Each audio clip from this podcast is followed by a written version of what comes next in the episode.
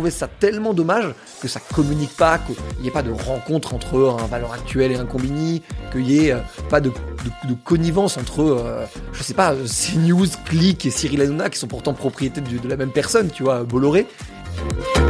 Parce que moi je crois que l'extrémisme dans l'opinion, il ne vient que d'une contradiction beaucoup trop violente en face ou d'un socle idéologique euh, derrière soi beaucoup trop euh, euh, tribun.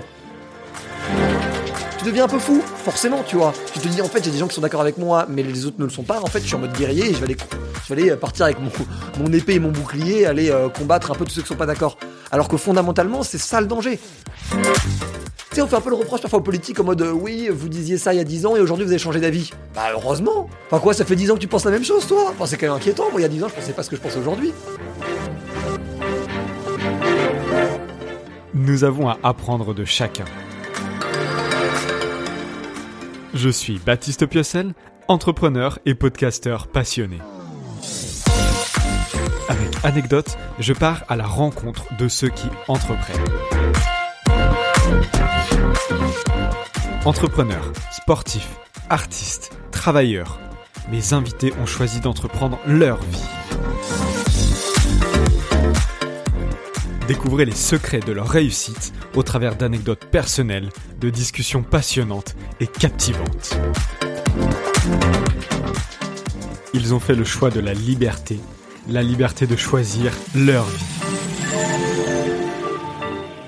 À chaque épisode, découvrez trois conseils et leviers actionnables dès maintenant pour vous aussi entreprendre votre vie. Pour ne louper aucun épisode et avoir du contenu bonus, suivez-moi sur LinkedIn et Instagram anecdote-du-bas podcast. Bonjour à tous, bienvenue sur ce nouvel épisode d'Anecdote. Euh, aujourd'hui, euh, je suis toujours à Paris, on enregistre cet épisode juste après euh, celui avec Guillaume Moubèche de l'Emlist. Je suis avec Valran Moulet-Berthaud. J'ai bien prononcé Ouais, c'est bon, super. Salut Baptiste. Salut, comment tu vas? Bah, Ça va super et toi? Ça va, écoute, merci de me recevoir dans ton appartement pour enregistrer cet épisode. C'est un grand plaisir. bah écoute, comme le veut la tradition, je vais te laisser te présenter. ta carte blanche pour dire un petit peu qui tu es, d'où tu viens et où tu vas. Bah, alors, en gros, pour faire très rapidement, j'ai toujours fait de l'entrepreneuriat, enfin depuis depuis que j'ai 17 ans. J'avais fait de l'événementiel, j'avais fait du community management, j'avais même fait un peu de, de, de marketing. Et, euh, et, ces projets-là étaient euh, plutôt cool, plutôt rémunérateurs, c'était assez marrant, mais c'était des business dans lesquels je me projetais pas du tout. Je, ça m'inspirait même pas vraiment. Je trouvais ça sympa, mais ça m'inspirait pas.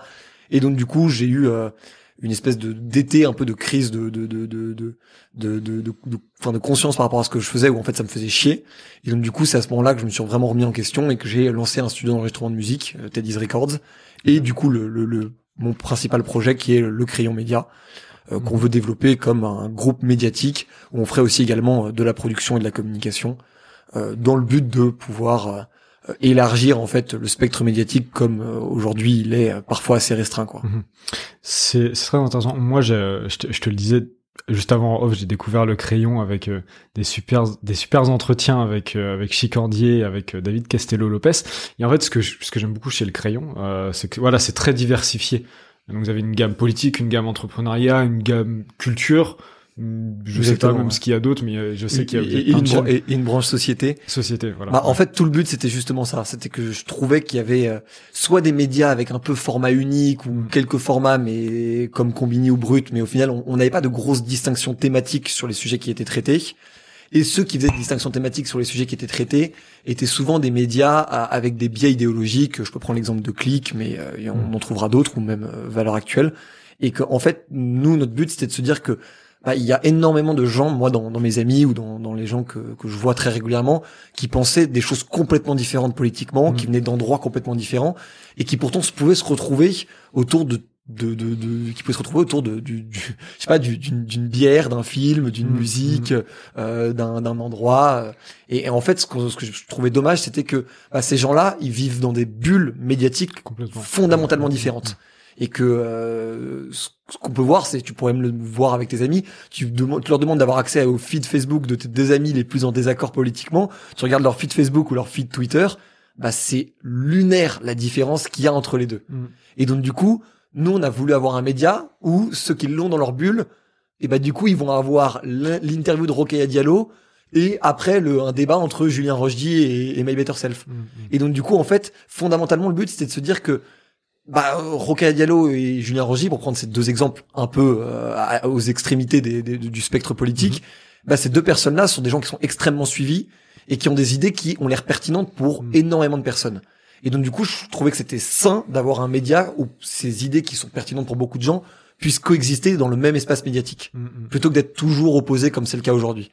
Complètement. Et alors, euh, on, va parler parce qu'on a le temps. hein, tu, tu, Bien sûr. tu vas très vite à la, à la conclusion, ce qui est, ce qui est hyper intéressant. Mais euh, on va parler de plein de choses. M- Moi, j'ai une défiance naturelle envers les médias classico-classiques et envers les pseudo nouveaux médias qui se veulent euh, bah, nouveaux, mais qui sont au final euh, comme les anciens médias. Euh, donc, euh, bah, notamment. Mais c'est quoi le truc que tu leur reproches le plus à la base? Moi, c'est c'est le. Bah, en fait, tu l'as dit, vivre dans une bulle, tu vois. Euh, moi, je me reconnais pas du tout quand je, re- je regarde. Alors, pour être dans les médias très classiques, tu vois, ça va être bah, les, les JT, euh, TF1, France 2, France 3. Euh, bon, quand ils parlent, je, je viens de la province, du coup, quand ils parlent de la province, euh, voilà, je, là, je, je vais apprécier, tu vois. Mais les, les les informations, surtout en ce moment avec tout ce qui se passe, tu vois. En fait, je me reconnais pas et je sais qu'ils mentent. C'est, je n'ai aucune confiance en ni les journalistes ni les médias, tu vois. C'est rien de personnel, c'est juste que j'ai pas confiance en eux. Et euh, Combini, Brut, euh, il y en a plein d'autres. euh, Il y en a un nouveau, même Blast, euh, qui est sorti et tout. Bah, je trouve que, en fait, c'est pareil. On peut pas leur faire confiance. On, j'arrive pas à leur faire confiance. Euh, c'est alors c'est mon avis à moi, tu vois. Même Ouais. s'il y a du contenu quali, voilà, des vidéos Combini, vidéos sandwich et tout. Je, ouais, j'aime bien, j'apprécie. Voilà, je regarde ça, c'est cool. Mais derrière, je trouve que ça manque terriblement de fond. La forme est jolie, mais ça manque terriblement de fond. Et c'est fait par la même caste de personnes parisiennes dans une bulle qui habitent dans le, euh, je sais pas quel arrondissement est cool, tu vois, et qui en fait, ont une vision de la société et du monde bah, hyper moralisatrice parce qu'ils sont en haut de la société. Et derrière, bah, en fait, c'est c'est pas la réalité, tu vois. En fait, ils filment Bah, pas la réalité. C'est- intéressant ce que tu dis parce que on a fait un- une table ronde euh, sur les médias progressistes avec la rédactrice en chef de Combini News, Camille Thébault, avec le rédacteur en chef de Vice France, euh, Paul Douard, et avec le directeur des rédactions de Slate, euh, Christophe Caron. Et on a été super étonné avec euh, Antonin, mon associé avec qui on présentait l'émission, de voir à quel point ils étaient complètement d'accord. Et Ouais. ils étaient totalement alignés, ces trois médias-là. Ils n'étaient pas alignés sur tout, ils ont évidemment chacun leur Oui, oui. spécificité, mais ils étaient totalement alignés sur la vision progressiste des choses. Mm. Et eux ont un peu balayé l'angle moral. Moi, je pense qu'il est vrai, mais eux l'ont un peu balayé. Donc, Mm. je leur admets, c'est leur parole, c'est ils ont le droit de de, de, de, de communiquer comme ils l'entendent sur ce qu'ils Mm. font. De fait, là où je trouvais que c'était intéressant, c'est sur ce que tu dis sur le côté, euh, ils sont en haut de la société et du coup ils moralisent sur des sujets dont ils n'ont absolument aucune conscience que les que d'autres parties Mm, du mm. peuple ne ne ne ne- ne- n'ont pas du tout du tout cette vision-là. C'est même pas d'autres parties, c'est de l'entièreté, en fait. C'est. Oui, mais je, je serais pas aussi fondamental parce que je prends l'exemple de, de, de, de, de l'écologie. Euh, l'écologie, il y a des gens qui sont, qui ont des quotidiens écologiques Mm, sans avoir forcément l'idéologie euh, parisiano-parisienne de Ah oui, non, mais l'écologie. Et, et on peut pas les exclure de l'écologie ou même de certains contenus écologiques qu'il y a sur Combini, Brut, euh, Vice ou autre, parce que ça serait des contenus qui s'identifieraient à eux. Moi, je suis sur le, sur le parisianisme, je suis assez d'accord, d'autant plus que c'est un peu le, tout le débat qu'il y avait eu autour de euh, la fin du mois versus la fin du monde, tu vois Mm, mm. et que je veux pas opposer les deux parce que ça serait complètement con et que je crois moi euh, en tout cas qu'il y a un, un vrai réchauffement climatique et qu'on Oui, sûr. va arriver Non, face à des vrais vrais enjeux.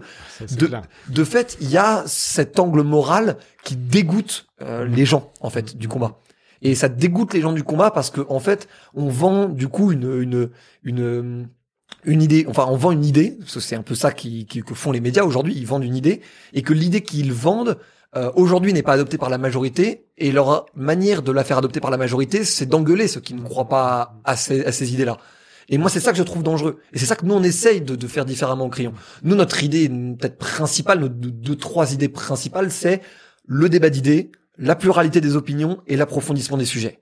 Et en vrai, tu prends chacun de ces points, c'est des points qu'on ne pourrait pas retrouver chez chez Brut, chez Combini, chez Valeurs Actuelles, chez euh, Vice, chez euh, Click. Et c'est c'est bah, ah, enfin c'est normal. C'est parce que moi j'étais fan de ces médias-là. Enfin fan. J'adorais regarder ces médias-là, en désaccord parfois avec eux frontalement, mais j'adorais. J'étais fan de cet espace médiatique. Mais je trouvais ça tellement dommage que ça communique pas, qu'il y ait pas de rencontre entre un Valeurs Actuelles et un Combini, qu'il y ait euh, pas de, de, de connivence entre, euh, je sais pas, euh, CNews, Click et Cyril Hanouna, qui sont pourtant propriétés de, de la même personne, tu vois. Bolloré. Et donc du coup, je trouvais ça absolument dommage. Et donc du coup, on a voulu vraiment avoir ce truc de le débat d'idées, Mmh. parce qu'aujourd'hui, c'est ça qui nous fera sortir et qui nous fera trouver des compromis sur les désaccords et les fractures monstrueuses qu'on a dans notre pays. Mmh. La pluralité des, des opinions, parce que c'est, il est hors de question de décider qu'il y a des sous-citoyens ou des sur-citoyens en fonction de la bonne morale de ce qu'on leur vend Mm. et l'approfondissement des sujets, parce que en fait, fondamentalement, et Sinkerview l'a prouvé bien avant nous, quand on met des sujets longs et profonds, certes, ça ne concerne peut-être pas la majorité des gens, mais il y a une très très grosse partie des gens qui recherchent Mm. ça fondamentalement. Et ils recherchent ça au même titre que d'autres recherchent un film, une série, un livre, euh, de la musique à écouter. Et donc du coup, c'est là qu'en fait, on, je suis pas exactement, ou le crayon n'est pas exactement en concurrence en fait avec Brut Combini et tout ce qui va avec sur certains de leurs axes. C'est parce que nous, on, fait un peu de snack content. On a la page blanche et l'agora, mais le snack content qui est le contenu très court sur les réseaux sociaux, aujourd'hui, c'est un type de consommation vers lequel moi je m'identifie pas forcément beaucoup. Et donc du coup, c'est pas là où nous on a priorisé notre combat. On a priorisé notre combat sur des choses plus longues, plus profondes. Et comme ça, chacun après peut se faire une idée euh, plus euh, approfondie et plus euh, nuancée en fait des sujets même. En fait, je trouve ça vraiment hyper intéressant parce que bah, du coup, ce matin, avec Guillaume, on parlait euh, de la curiosité et du fait qu'il faut pas être fermé d'esprit et il faut mettre en contradiction parfois des choses qui sont complètement illogiques pour, pour nous. Alors, je vais pas revenir sur le sujet, mais euh, on, on a beaucoup parlé du revenu universel, Ouais. euh, tu vois, donc qui a été beaucoup évoqué euh, par notamment Benoît Hamon dans la dernière élection, euh, qui revient un petit peu sur la table en ce moment. Et en gros, pour, pour la faire très courte, euh, parce qu'on a, on en a parlé pendant euh, une bonne dizaine de minutes, c'est très intéressant. En gros, pour la faire courte, il y a quelques années, donc en 2017, moi je, je trouvais que le, le revenu universel était complètement utopiste. Ouais. Utopiste. Ok, je comprends. Euh, on, a, on a eu une discussion très intéressante, donc euh, pour ceux qui ont écouté le dernier épisode euh, avec ma copine, à propos du, re- du revenu universel. Donc ça fait trois ans. Et en fait, j'ai essayé d'avoir un discours pro-revenu universel. Alors qu'il y a trois ans, quatre ans même, j'avais un discours anti-revenu universel. Et en fait, j'ai trouvé ça super intéressant, parce qu'en plus, c'est plutôt une idéologie qui est de gauche. Ouais. Et en fait, je trouvais ça intéressant de, bah, du coup, d'être pour cette idéologie du revenu universel et de trouver les avantages. Que, que euh, en définitive, je sois en accord ou non. Au final, en définitive, je suis entre les deux. Tu vois, je trouve Ouais. qu'il y a des côtés bons, il y a des côtés moins bons. On en a parlé avec Guillaume. Et, euh, et je trouvais ça hyper intéressant de. En fait, voilà, j'ai j'ai fait un prisme. Donc ça a duré des années, mais j'ai fait un prisme de ce qu'est le revenu universel. J'ai tranché au milieu au final, mais j'ai des, des, des analyses et des euh, T'as des points de chaque côté voilà, en fait. voilà. Et en fait, je me fais ma propre idée à moi, tu vois. Tout ça pour dire que euh, par rapport aux médias qui existent actu- actuellement, moi j'aime, j'ai vraiment un problème avec ça, c'est qu'en fait on on ne veut pas me laisser libre de ce que je pense. Moi, j'adore quand un média me dit bon bah écoute. euh, tu vois, là, je pense à une vidéo brute euh, la dernière fois entre le président de la Fédération française des chasseurs et la directrice de L214 Ouais. que, Qu'on que, a vous avez, que vous avez reçu. Ouais. Alors, j'ai pas écouté son, son interview sur, sur le crayon, euh, donc je sais pas comment vous avez amené ça, mais cette interview, moi qui viens de la campagne, je sais ce que c'est que la chasse. J'ai jamais chassé, mais je sais ce que c'est. Je sais ce que ça représente. Euh, je parle pas du, ne serait-ce que du bien-être animal ou tout ça. Juste, je sais qui sont les chasseurs et ce qu'ils représentent, tu vois. Sans les défendre, quoi. Juste, je sais ce que c'est dans les campagnes françaises. Qui sont les chasseurs qui sont attaqués par euh, bah, des personnes. On parlait de- des gens parisiens, etc. C'est très ça quand même, tu vois. Oui, mais nous on a fait on a fait un débat sur la chasse euh, et euh, le contradicteur était Pierre Rigaud, euh, le naturaliste, et lui vit à la campagne. Voilà. Ouais. Je, je te pose ça là, mais Ok, ok. il y a aussi Bah, des intéressant, critiques. mais c'est intéressant. il y a aussi à des critiques qui viennent de la campagne. C'est intéressant. Bah tant mieux, tant mieux, heureusement. Euh, tu vois, en, a priori que j'avais, que t'as démonté, merci beaucoup. Euh, Le crayon est là pour ça. c'est super. Et donc bref, cette interview réalisée par Brut, donc il y avait les deux euh, spectres des personnes, donc c'est une interview qui dure je crois 5 minutes. Et en fait, ça m'a dégoûté parce que L214 ce qu'ils font c'est très bien, les chasseurs ce qu'ils font c'est très bien dans leur domaine, peu importe que ça soit bon, mauvais, éthique, on s'en fout littéralement. Juste bah, vous me mettez les deux arguments et moi après je me fais mon choix. Dans cette vidéo-là, et c'est une parmi des, des dizaines d'autres, c'était L214, ils ont raison, ils sont éthiques, ils sont bons, c'est eux qui ont raison, et les chasseurs, bah, c'est des, des ivrognes qu'on tord. Et en fait, toute la vidéo, elle est axée sur, euh, bah, en fait, L214 a raison et les chasseurs ont tort, tu vois. Et ça m'a saoulé, Parce que moi, c'est pas ça que je veux euh, quand je regarde un média. Je veux pas être informé sur qui est bon, qui est mauvais. Je veux me faire mon propre avis, tu vois. Et, euh, et moi, c'est ce que je trouve qui manque dans l'échiquier. euh, Peu importe son avis, Mais- peu importe que où tu te trouves sur l'échiquier politique, social, environnemental, de, de ta classe sociale, de tes revenus, de ton sexe, de tout, on s'en fout. Juste laissez-moi avoir mon propre avis, tu vois. Et moi, c'est ce que je trouve qu'on retrouve pas dans les médias. Mais après, on peut se poser la question de comment eux, ils essayent de raisonner. J'essaie de raisonner à leur place. hein. Je veux pas mm. du tout parler à leur Ah place bah, parce que, euh, en vrai, euh, d'un point de vue entreprise et entrepreneurial, Brut, c'est une, une aventure magnifique et ça Ah, mérite. il mérite un grand, grand J'avais respect. écouté un podcast, je crois que c'est Génération du It Yourself qui l'a reçu. Euh, je me rappelle plus du Guillaume nom, mais- Lacroix. Ouais, ça doit être ça. Bah, j'avais écouté un podcast. Alors, Brut, pour le coup, j'aime pas vraiment la plupart de leur contenu. Il y a des contenus très bien. Mais le podcast est intéressant et le, est hyper intéressant. Le fondateur a fait un truc Ah incroyable. non, et- mais c'est voilà. ce qu'ils ont fait, ce qu'ils ont fait assez révolutionnaire. Mm. De fait, il y, a, il y a deux manières de l'approcher. Soit les mecs, euh, enfin pas seulement les mecs, hein, mais soit les, les, les personnes qui sont à la tête de Brut cherchent à faire pivoter idéologiquement Mm, mm.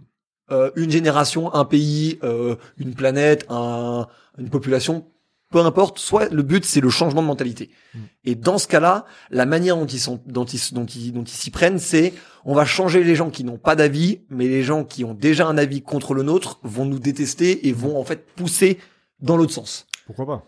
Ça, c'est un, ça c'est un peu le- la, la, la, la manière, euh, on va dire idéologique de voir la chose. Et dans ce cas-là, j'ai envie de dire, c'est intéressant pour à la marge gagner, on va dire, en plus de personnes qui penseraient comme eux.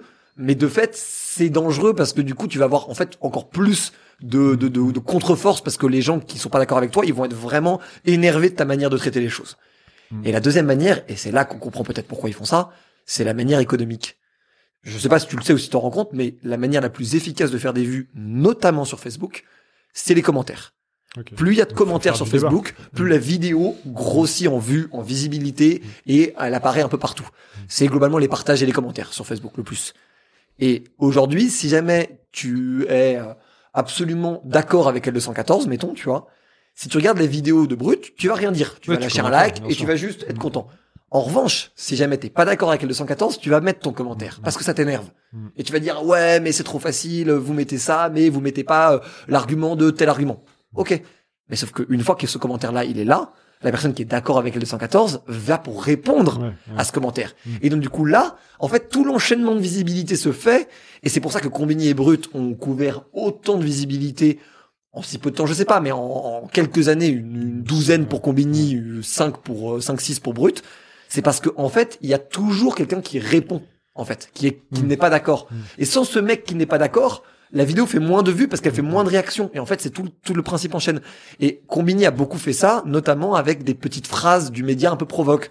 En mode, il mettait par exemple, euh, euh, il mettait un truc, euh, on va dire, pro-féministe et je crois un peu contre les hommes, en mode les hommes se plaignent de je sais pas trop quoi. Et ils avaient mis comme légende pauvre petit chat.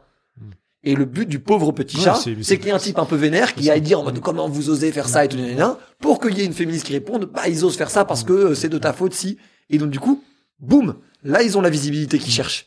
Ouais. Mais en fait, je trouve ça presque. Alors, euh, effectivement, tu. C'est c'est, ils jouent avec les plateformes aussi. C'est des mecs qui comprennent bien ouais. comment les GAFAM fonctionnent. Mais Et ils ont raison de s'y être, de s'y être mis. d'un point de vue euh, économique, etc., de développement, c'est normal, tu vois, d'être clivant. De toute façon, si t'es pas clivant, en général, t'apportes, t'a- enfin, t'attires peu, peu de gens, tu vois, parce que, euh, bah, on en a parlé avec Guillaume ce matin, on en a parlé avec Théo Lyon euh, dans, dans un épisode aussi.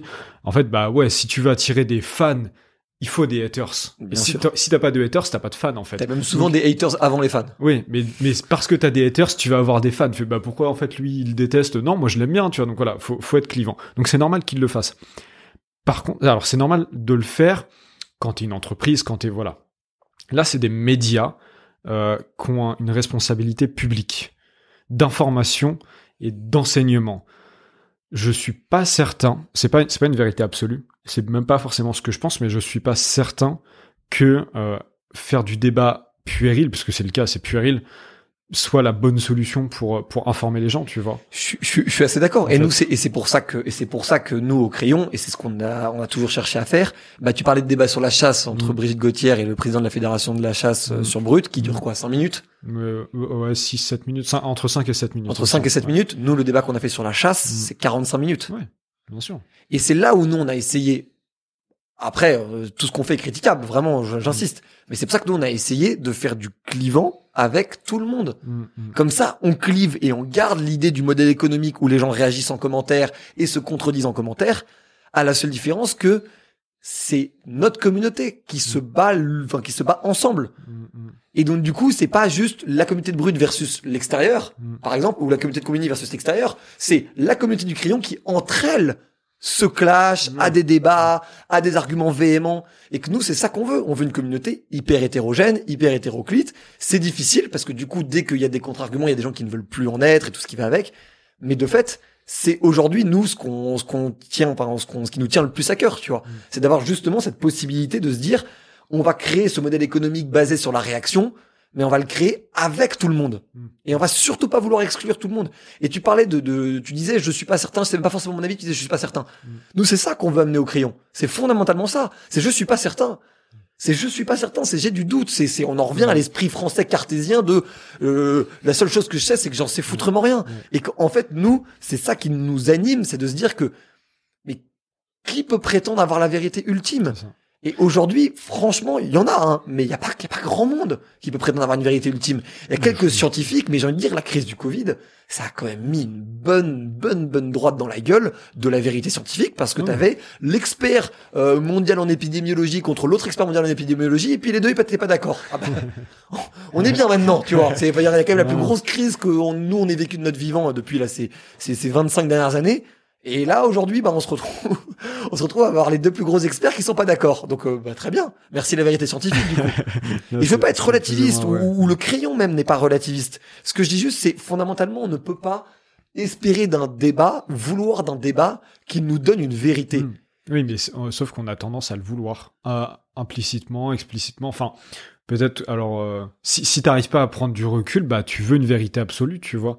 Tu veux, euh, tu veux qu'on te dise bon bah ça c'est bien. Et en fait, c'est ce qui se passe avec beaucoup de débats. euh, bah, l'écologie en fait partie notamment, tu vois. Moi, je suis plutôt écolo. Alors.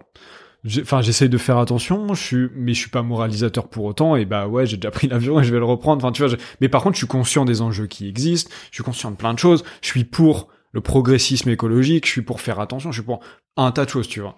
Et, et enfin la pollution, moi je trouve ça scandaleux. Enfin tout un tas de choses, on pourrait en parler pendant des heures. Mais par contre, euh, mais je vais pas aller, aller faire la morale à un Chinois ou un Brésilien parce qu'il est en train de couper sa forêt. Ouais. On en a co- coupé combien des forêts, tu vois? Alors je vais leur dire, écoutez, maintenant on a des faits. On sait que c'est pas bien. On sait qu'on peut faire autrement. On sait qu'on peut faire comme ça. Faites, si vous voulez comme ça, ça serait bien pour nous aussi, parce qu'on est, comme disait Maud dans, dans un épisode d'anecdote, Maud Caillot, euh, on est tous dans le même bateau. Donc les problèmes qui sont les leurs sont nos problèmes, et nos problèmes sont les leurs. Mais Par ça- contre, j'ai pas la vérité absolue. Ouais. Et en fait, et, et pour en revenir aux médias, moi je trouve que bah, les médias ont tendance à avoir, euh, peut-être, est-ce que c'est les journalistes ou la sphère qui veut ça ou le, le, le- la société qui veut ça, je sais pas, mais ont tendance à vouloir avoir absolument cette, cette vérité absolue qui est au final juste un angle de vision, un prisme de la réalité en fait, et qui est pas du tout le, ce que compose une société. Et que je trouve ça extrêmement dérangeant que les médias ne partent pas de leur principe qu'ils sont une partie de la vérité. Ouais, et c'est pas plus. Et, et nous, on, on a, on a vraiment ce, enfin ça, on a, on a ça chevillé au corps, quoi. Mm, mm, On a chevillé, et, et moi, ça fait même partie de ma propre personnalité. Moi, je peux changer d'avis rapidement. Moi, je mets constamment, euh, je te coupe, mais je mets constamment mes opinions en, en confrontation avec moi-même. Constamment, je me remets en question. Alors, bah déjà sur moi-même, mais sur ce que je pense et ce que je dis. Tu vois, je parlais du revenu universel. Constamment, je, je, je mets mes opinions en, en concurrence et en, en fight direct avec ce que je pense. Et parce que c'est hyper important, tu vois. Sinon, tu grandis pas. Et c'est, même super intéressant, je trouve, à faire comme exercice de, de, de, de penser contre Mm. soi. Mais c'est surtout, je parle même, au-delà même de penser contre soi, je parle même du postulat que euh, on, on ne devrait pas chercher à avoir notre avis, on devrait chercher à trouver la chose la plus vraie ou la plus juste selon nous. Mm. Et donc du coup, on ne devrait pas se retrouver à défendre coûte que coûte des choses dont on s'en fout ou qui nous intéressent finalement assez peu, juste pour répondre à une forme de, de, de cohérence idéologique globale. On devrait surtout essayer de construire pendant un débat notamment une espèce de, de, de vérité, pas une vérité plus générale, mais une espèce de de de de, de, de gain de complexité de gain de nuance de notre avis tranché initial. Je prends l'exemple du côté pro-chasse, anti-chasse, parce que c'est de ça dont on parlait. Je dis pas que quand euh, le débat c'est interdire ou autoriser la chasse, je me doute qu'un chasseur va être pour l'autoriser et un, et un, et un quelqu'un pour la défense de- des- des animaux qui va être pour l'interdire. De fait, il y a des choses sur lesquelles on peut être d'accord au milieu de tout ça, au milieu du pour ou contre. On peut être d'accord sur certaines choses. On peut être d'accord sur le fait, par exemple, que tuer son animal au fusil et le et, et, et le et le manger après derrière, c'est plus écologique qu'aller l'acheter euh, chez Leclerc, par exemple. Mm. Ça, c'est la première chose sur laquelle on peut être d'accord. On peut être d'accord aussi que tuer des animaux en quantité industrielle à 50 alors que euh, euh, 10 aurait suffi à se nourrir, bah là, dans ce cas-là, on ne peut plus appeler ça, on va dire, de, de, de, de la vie à l'ancienne. C'est, c'est, c'est du jeu, c'est, c'est du loisir. Il n'y a pas de problème à ce que ça soit du loisir. C'est juste, on ne peut pas sortir l'argument dans ce cas-là de le respect de la nature, l'équilibre et tout. Et, et, et, et donc, c'est en fait, toutes ces questions-là méritent d'être posées avec beaucoup plus de nuances et de, et de spécificité que simplement le vous tuez des animaux, vous êtes des méchants ou vous euh, voulez interdire la chasse, vous êtes des liberticides. Non, c'est plus complexe que ça. Et, euh, et je pense que certaines thématiques un peu irréconciliables comme celle-là le sont peut-être irréconciliables. Ça n'empêche pas que ce sont des êtres humains qui pourraient bien s'entendre, que c'est des êtres humains qui pourraient discuter, et que ces gens-là, en échangeant, pourraient affiner et modérer aussi leurs opinions. Parce que moi, je crois que l'extrémisme dans l'opinion, il ne vient que d'une contradiction beaucoup trop violente en face, ou d'un socle idéologique euh, derrière soi beaucoup trop euh, euh, tribun. Et donc du coup, si jamais euh, tout le monde te critique et que les gens qui te suivent te disent c'est génial ce que tu fais, tu deviens un peu fou, forcément, tu vois. Tu te dis en fait j'ai des gens qui sont d'accord avec moi, mais les autres ne le sont pas. En fait, je suis en mode guerrier et je vais aller, je vais aller euh, partir avec mon mon épée et mon bouclier, aller euh, combattre un peu tous ceux qui sont pas d'accord. Alors que fondamentalement, c'est ça le danger. Le danger, c'est de se dire les gens qui me soutiennent, est-ce qu'ils me soutiennent pour les mêmes idées que moi ou pour ce que je représente ou pour ce qu'ils croient que je représente. C'est la première chose. Et la deuxième chose, c'est et les gens qui sont pas d'accord avec moi, qui me combattent frontalement, pourquoi le font-ils? On oublie que l'opinion, euh, l'idée qu'ont les gens, la manière dont on conçoit euh, soi-même ses propres avis, c'est aussi beaucoup lié à la peur. La peur d'avoir tort, Oui. la peur de se tromper. Je te prends un exemple tout con, mais mettons que tu es un climato-sceptique depuis le début. Vraiment. C'est-à-dire que depuis le début, tu es climato-sceptique, tu dis j'y crois pas, j'y crois pas. Tout le monde essaie de te convaincre, tu dis j'y crois pas. Et puis là, il y a quelqu'un qui arrive à te convaincre, réellement. Mais le Ah, degré d'humilité Ouais. qu'il faut pour reconnaître que ça fait dix ans que tu racontes n'importe quoi, Mm. c'est dur. C'est, c'est, faut se rendre compte que c'est dur. Et, et je dis pas que je, je, je, je juge même pas le particulièrement ceux qui sont climato-sceptiques. Je parle de tous les avis tranchés, fondamentaux où tout le monde essaie de te convaincre. De fait, admettre que tu t'es trompé, c'est super dur. Mm. Et je pense que c'est ça la clé d'une démocratie qui fonctionne, c'est euh, une somme d'individus suffisamment con- con- euh, conséquente et suffisamment influente pour admettre plusieurs fois, parfois publiquement, qu'ils se sont gourés Mm. et que c'est pas grave. Mm. Tu sais, on fait un peu le reproche parfois aux politiques en mode euh, oui, vous disiez ça il y a 10 ans et aujourd'hui vous avez changé d'avis. Bah heureusement. Heureusement. Enfin quoi, ça fait 10 ans que tu penses la même chose toi? Enfin c'est quand même inquiétant. Moi il y a 10 ans je pensais clair. pas ce que je pense aujourd'hui. Et là t'as un problème si jamais tu rentres dans cette boucle de euh, il y a 10 ans t'avais dit ça, tu dois encore le dire aujourd'hui sinon t'es pas cohérent. Ouais, ouais. Non, complètement. Il faut changer d'avis, tu vois. Il y a que les cons qui changent pas d'avis. C'est c'est un peu cliché, mais c'est vrai.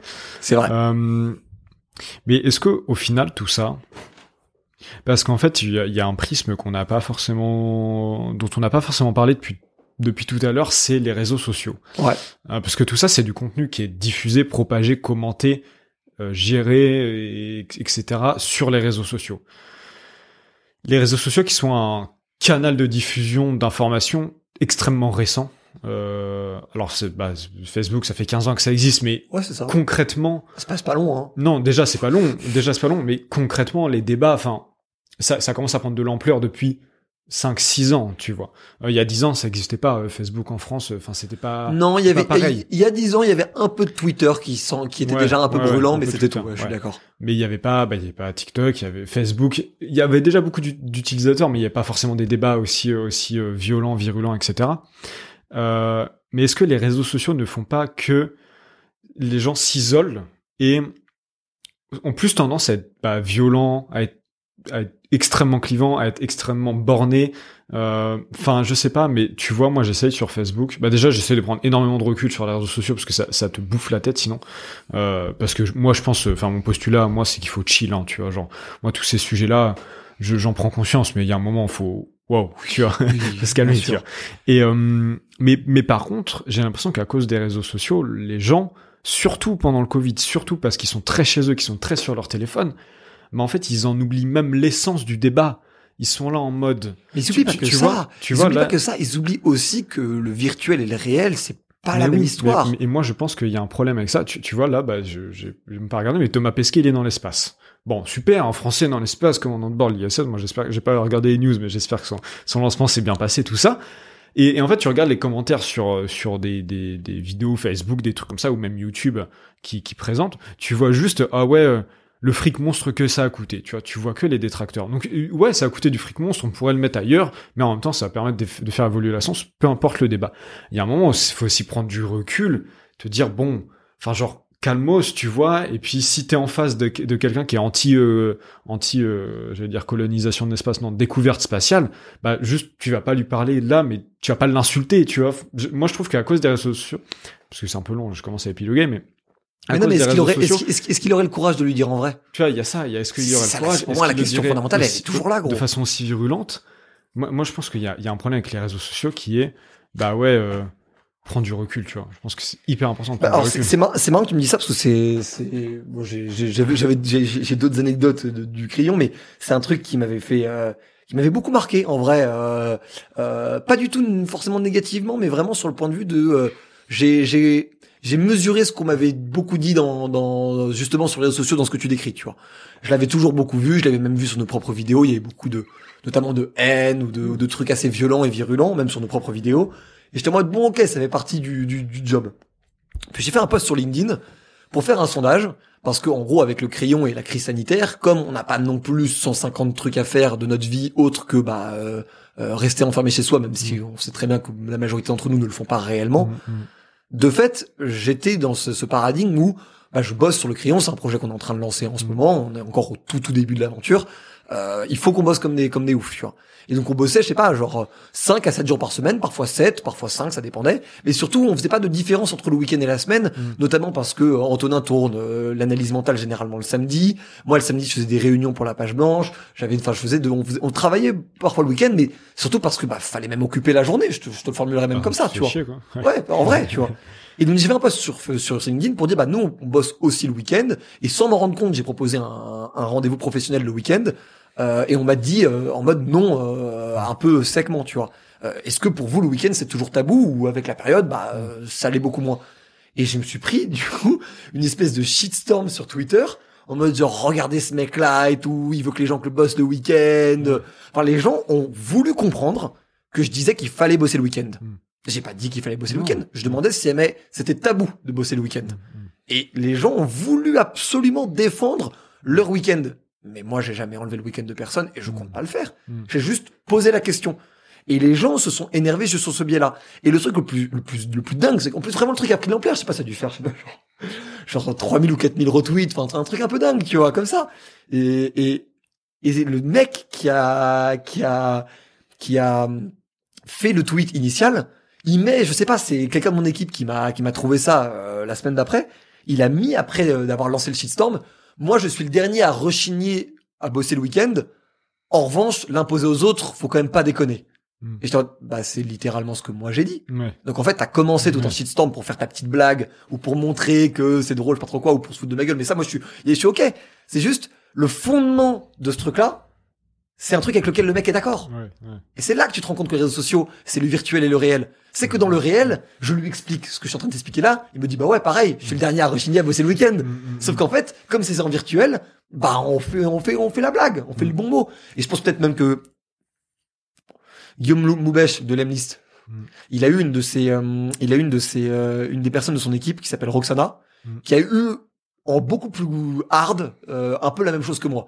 Moi, Ah. en vrai, c'était, en vrai, c'était mignon, Ah, c'était cool. le- Moi, ça m'a, ça m'a plus fait rire qu'autre chose. Ça se foutait de, la- de ma gueule par rapport à mon, à mon prénom et à mon nom. C'est, c'est, tu as parlé du, du post LinkedIn euh, sur Exactement. manager là. Sur euh, Non, leader ça, et boss. c'est- Sur leader et patron ou leader et boss. Mais, mais ça, j'ai, moi, moi, tu vois, j'avais vu le, j'avais vu le post, bah Roxana euh, que j'ai vu tout à l'heure, et genre, euh, enfin, moi j'ai vu le post, je fais bah ouais, genre au pire c'est cool. Bon, euh, voilà, je m'en fous, tu vois. Mais ce que j'ai Moi, je- je- j'avais déjà vu, il y a- j'avais déjà vu il y a 6-7 mois un post dans le genre, donc j'étais un peu en mode bon. Mais Ouais, à la c'est du limite- Reddit, c'est du Reddit. Mais c'est mais c'est surtout qu'en plus, why le not? pire, c'est que vu que je connais Guillaume, moi, je pouvais y croire en vrai à cette histoire parce que c'est vrai que c'est un gars, c'est un gars sain, tu vois, mine de rien, le, le, le, le Guillaume, tu vois, c'est un gars qui, qui bosse, il prend soin de son équipe, il a quand même refusé une levée de fonds, j'imagine pas que pour ça, mais aussi pour souder son équipe. Il fait attention à ça. Donc je, je moi j'y croyais même sur l'histoire. Et elle s'est pris du coup un shitstorm sur euh, sur sur Nurse LinkedIn et tout ce qui va avec. Et j'ai vu pendant trois semaines, un mois, des mèmes sur la différence entre un boss et un leader avec euh, le Seigneur des Anneaux, euh, Tintin, euh, l'équipe de France, le basket, la présidentielle. Et faut reconnaître que c'était assez drôle. A des moments c'était assez drôle, tu vois. Je me sentais mal pour Roxana, mais je trouvais ça assez drôle. Et c'est là que je me suis rendu compte que c'est même, c'est ça en fait aussi, une des racines de l'identité de notre pays. C'est que notre pays est capable de préférer faire un bon mot pendant des heures plutôt qu'en fait d'accepter que quelqu'un bosse le week-end. Ouais. Ils sont prêts à faire des mèmes sur LinkedIn, sur Nurture LinkedIn le week-end plutôt que de travailler en fait. Et c'est et je dis pas que que en fait moi je me pose la question de quelle est la différence en fait entre travailler et faire un, un, mème le week-end parce que le mème aujourd'hui vu qu'en plus dans la, dans la société dans laquelle on vit peut être un travail en vrai fondamentalement il y a des gens qui dont leur travail est de faire des mèmes.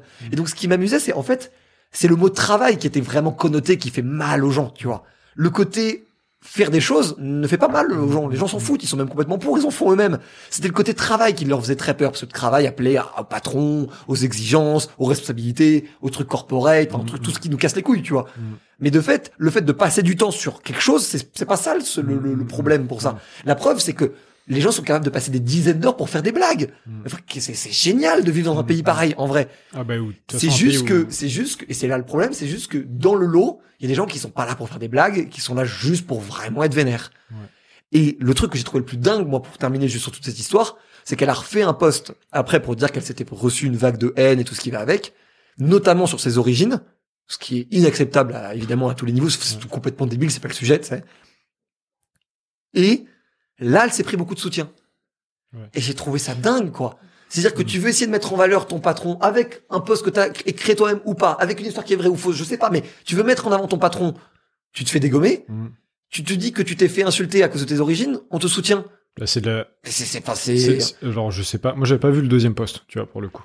Euh, mais en fait, après, je- on- en gros, on- ce que je veux dire, c'est que genre, c'est normal qu'elle soit soutenue quand elle reçoit de la haine, c'est pas ça ce que je veux mettre en, non, en non, non, j'ai bien compris. je comprends pas pourquoi il y a un décalage tel Ouais. entre deux postes qui sont pour moi fondamentalement deux Mm. postes qui sont là pour essayer de créer une interaction positive. Mm. En mode, euh, voilà, euh, enfin, moi, je pense qu'il y a, il y a en France, en, en tout cas, je pense que c'est dans à peu près tous les pays occidentaux, ouais. il y a une, une espèce de culture de la victimisation. Je dis pas que euh, Roxana, en l'occurrence, s'est victimisée en faisant ce poste-là, absolument pas. Non, je pense pas. Je pense qu'elle a vraiment reçu. euh, J'ai Ouais. vu deux trois Ah non, sur, sur non, Twitter dé- qui non, pas drôles. dé- ouais. dé- dé- déjà, le premier poste, enfin le, le poste qui a fait du coup le buzz, parce qu'en plus euh, il a fait le buzz. Mais après, tu vois, il y a aussi le poste, il a eu combien 80 000 likes sur LinkedIn, c'est incroyable, c'est énorme, tu vois. Ouais, c'est 2 millions de vues, un truc comme ça. Forcément, forcément, t'attires ton lot de haters qui sont au final une minorité. Sur les 80 000 personnes qu'on like, t'as euh, 500 personnes qu'on fait chier et puis tout le monde s'en fout, tu vois, en vrai. Euh, Enfin, tout, tout le, la. Oui, mais c'est le principe, c'est le principe du fait que un, il suffit d'un petit groupe de personnes pour euh, faire l'effet de la majorité des gens ça, pensent alors, que. alors que c'est pas le cas. Alors que c'est pas le cas. Pas du tout le cas. Mais ça, euh, c'est c'est applicable à tous les tous les aspects de la vie et de la société de toute façon. Mais par contre, après, par rapport au deuxième poste que moi j'ai pas vu du coup, euh, je pense que dans le monde aussi il y a une espèce de ouais, en ce moment, la culture de la victimisation. En gros, c'est si t'es une victime de quoi que ce soit. Alors, bah, en ce moment, il y a beaucoup du racisme, notamment des policiers, des tout ça, tu vois. À partir du moment où t'es une victime, peu importe qui tu es, ce que t'as fait, d'où tu viens, tout, tout ça, tout le monde s'en fout. Et ben en fait, tu dois être soutenu, tu dois être, euh, enfin, tout, tout le monde a, je sais pas si c'est de la pitié, mais c'est peut-être Oui, mais en aussi fait, c'est- malsain non, mais que ça, tu vois. C'est dans un débat qu'on a fait avec euh, Barbar Civilisé et le président de la LICRA, les deux Mm. euh, s'étaient mis d'accord sur le concept en fait de euh, la vi- la victimisation dont tu parles ne s'autorise, ne peut s'opérer que dans le cadre de la vision marxiste de l'oppresseur et de l'oppressé. Et qu'en gros, la violence devient légitime qu'à partir du moment où tu es oppressé. Et donc, Ouais, du coup, en fait, tu peux faire preuve d'une violence illimitée, tant, enfin, illimitée, j'exagère, hein, mais tu peux faire preuve de beaucoup de violence si, à la base, tu en subis. Donc, tu es oppressé. Le problème de ça, c'est qu'en fait, on rentre du coup dans le concours de celui qui a reçu le plus de ça. choses négatives pour lui-même en perpétuer. Mm, mm. Et c'est ça que moi je trouve dommage, en fait. C'est que, c'est que Mhm. du coup, on autorise des gens à faire des choses pas toujours positives au nom du fait qu'on leur a fait beaucoup plus de mal à eux que eux n'en font là actuellement. Et t'as envie de dire, peu importe en fait à la fin. C'est il faut le, but c'est de stopper cette roue infernale, ce cycle infernal de haine, parce que de fait il y a des réels problèmes de racisme dans le monde, Mm. en France, euh, dans plusieurs pays européens et Mm. occidentaux, aux États-Unis. Mais de fait, ces problèmes-là, instrumentalisés sur de la, sur sur sur ces euh, sur ces logiques de euh, de, euh, de victimisation dont tu parles, qui d'ailleurs n'est pas du tout réservé qu'au racisme. Il y a même un paquet de gens qui sont considérés justement comme des, je sais pas, le mâle blanc cisgenre dominant, qui vont eux se prendre aussi, euh, on va dire, le, le, le, le drapeau de la victimisation sur le côté, euh, c'est des gens qu'on oublie à la campagne, c'est des gens qu'on oublie sur les territoires et tout ce qui va avec. Et donc du coup, même eux aussi, Mm. on leur tienne leur légitimité, on va dire euh, médiatique, du fait que les agriculteurs se suicident et tout ce qui va avec. Mm. Mais euh, du coup quoi, comme les agriculteurs se suicident, ils ont le droit eux-mêmes aussi de de de, de s'énerver, de faire preuve de violence. Et en fait, c'est le cycle est infernal. En fait, c'est- un peu un concours à, à qui est le plus à plaindre, tu vois. Et c'est il faudrait et il faut il, faudrait surtout Mm. euh, qu'on fasse même une on va dire un concours ou une hiérarchie de ceux qui sont plus à plaindre. Je suis contre moi à la base, mais ça à la limite je, je le tolère complètement. Il y a vraiment Non, des gens qui ont plus de difficultés que d'autres. Mais c'est- beaucoup trop personnel, tu peux pas faire quelque chose comme ça. C'est beaucoup Oui, trop. oui, oui, mais, euh, mais- mais- je suis d'accord, mais ce que je veux dire, c'est que. Bon, moi, là, mon point, je suis pas du tout en train de dire que c'est forcément parce que c'est positif. Ce que je dis juste, c'est de fait, je conçois et je comprends et j'entends complètement le fait qu'on dise il y a des, qu'on c'est la logique d'intersectionnalité. Il y a des gens qui ont plus souffert que d'autres par un cumul de, euh, de, euh, par un cumul de, on va dire de, euh, de, je sais pas comment formuler ça, par un cumul de différentes choses qui les rendent aux yeux d'un certain type de population euh, moins employables, on- à qui on donne moins un logement facilement, à qui on, fait plus de contrôle, ce genre de choses. Ça, à la limite, je, je conçois qu'on puisse rentrer dans ce jeu-là. De fait, ce qui est dommage, c'est le fait d'essayer de projeter ça sur le plus de gens possible. Mm. Ça devrait justement être le sujet, ça devrait être de comment on règle ça, ou comment on fait de ça une possibilité pour la personne de s'en extraire, en fait, surtout. De ne pas revivre ça. Parce que parfois j'ai l'impression qu'en fait, c'est c'est c'est c'est c'est c'est c'est tout le c'est tout le concept qu'il y a au- autour de euh, de euh, de celui qui va euh, se plaindre et celui qui ne va pas se plaindre.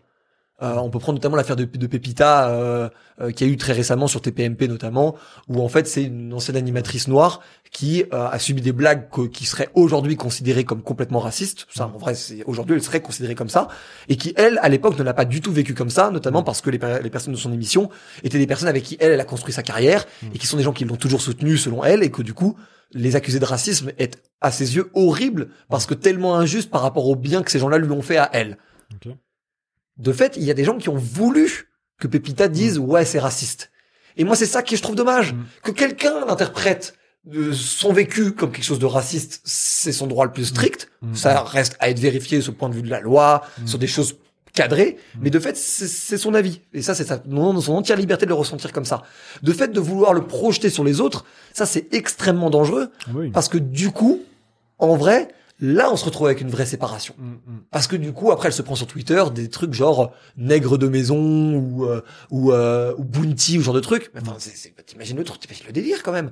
Oui, Enfin, elle se prend, elle se clairement des, des insultes Ouais. racistes parce qu'elle refuse que deux insultes de l'époque Ouais. soient considérées comme racistes. Ouais. Moi, j'ai même pas de jugement ni sur l'un ni sur l'autre. Je veux même pas rentrer dans le, dans, je veux même pas rentrer dans la dans la classification de tout ça. Ce que je dis juste, c'est ça devrait être à Pépita de décider. Ah, en fait, ouais, du, en, en gros, le. euh, Mais tout comme, mais tout comme ça devrait être un l'anti- Roca Diallo de. Mais, mais tu sais, je pense qu'en fait, ce, ce- tous ces débats-là, c'est que l'anti-racisme, l'anti, euh, l'anti, l'anti-écologie, le pro-écologisme, le pro, euh, enfin, tous ces débats euh, éthiques, sociétaux qui sont, j'allais dire à la mode, je sais pas si c'est à la mode, mais extrêmement euh, implémentés dans notre société, dans nos débats sociétaux aujourd'hui. Donc, bah, globalement, le racisme, l'écologie, euh, la crise migratoire et euh, Bon, c'est à peu près les trois principaux, on va dire. En fait, le fait qu'il y ait tellement d'antiracisme, qu'il y ait tellement de pour l'écologie, bah, ça amène forcément des mecs qui sont, enfin, des mecs, des, des personnes qui sont très racistes, très anti-écolo, très anti-migratoires, alors qu'en fait, à la base, ils l'étaient même pas forcément, tu vois. Mais ça, c'est Euh, la, c'est, euh, Et, euh, et ouais, mais en fait, c'est juste pour dire que je te rejoins plutôt sur le fait de vouloir. Tu, tu vois, on pourrait juste partir du principe, bon bah, en fait, euh, de toute façon, que que ce soit du racisme ou non, à partir du moment où tu détestes une personne pour n'importe quelle raison que ce soit, bah c'est mal. Mais juste tu le dis et, et normalement, si t'es un être humain à peu près constitué, tu le comprends ça. Mais sauf que si on te rabâche toute la journée que ne serait-ce que tu fasses un tout petit acte euh, et tout de suite ça va prendre des proportions totalement disproportionnées, bah, notamment sur le racisme, etc. Mais en fait, tu, du coup, tu deviens dire, bah, enfin, en fait, c'est très abstrait comme vision, mais je pense que trop de lutte contre le racisme pour l'écologie amène trop de, de défiance envers ces combats qui sont tout à fait nobles, évidemment. Donc, tout ça, c'est très compliqué. Je, comprends là où tu veux en venir. C'est la, c'est la phrase du, du, du pote, je sais pas si on peut le dire comme ça, mais du pote de Karl Marx, euh, Jung, qui dit la politique, c'est eux contre nous. Lui, il, il conçoit la politique en disant la politique, c'est le concept de eux contre nous. Et eux contre nous, ça peut être les communistes contre les capitalistes, par exemple. c'est eux contre nous, en gros. Je suis pas forcément d'accord. Cependant, je, je, je, je, je, pas forcément que je suis d'accord, mais j'essaie juste de mettre en exergue par rapport à ce que tu disais. Et du coup, le eux contre nous, c'est-à-dire en gros qu'on se construit fondamentalement et quasi toujours en contradiction. Hmm.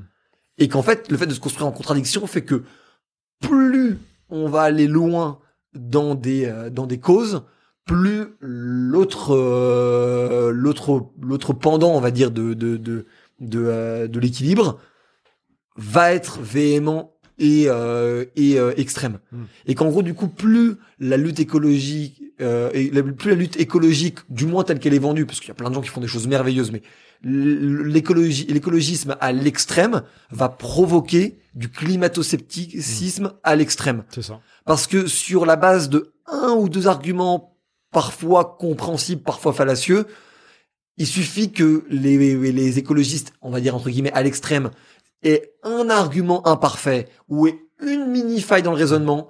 Et les climato-sceptiques à l'extrême vont s'engouffrer dedans et vont faire tout pour utiliser ça comme moyen de justifier leur position. Alors qu'en fait, à la fin, leur position, elle est même peut-être pas tellement climato-sceptique. Elle est peut-être surtout du rejet de, cet extrémisme.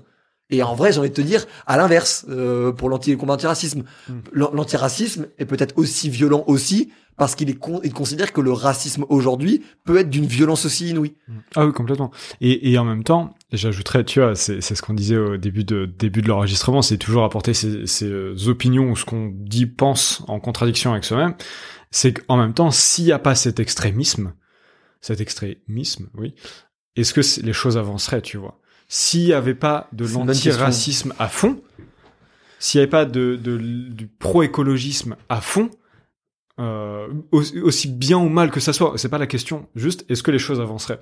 Est-ce que si euh, les jeunes s'étaient pas révoltés pour l'écologie, est-ce qu'il y aurait eu euh, les accords de Paris, tu vois? Est-ce que si il n'y avait pas eu tout le tout le flot de de casse, de oui ou le, ou le, ou le, ou le MeToo avec le féminisme, ou le MeToo avec le féminisme, par exemple de c'est-à-dire bah, le MeToo, le hashtag MeToo qui a fait. Ah, MeToo, j'avais compris MeToo.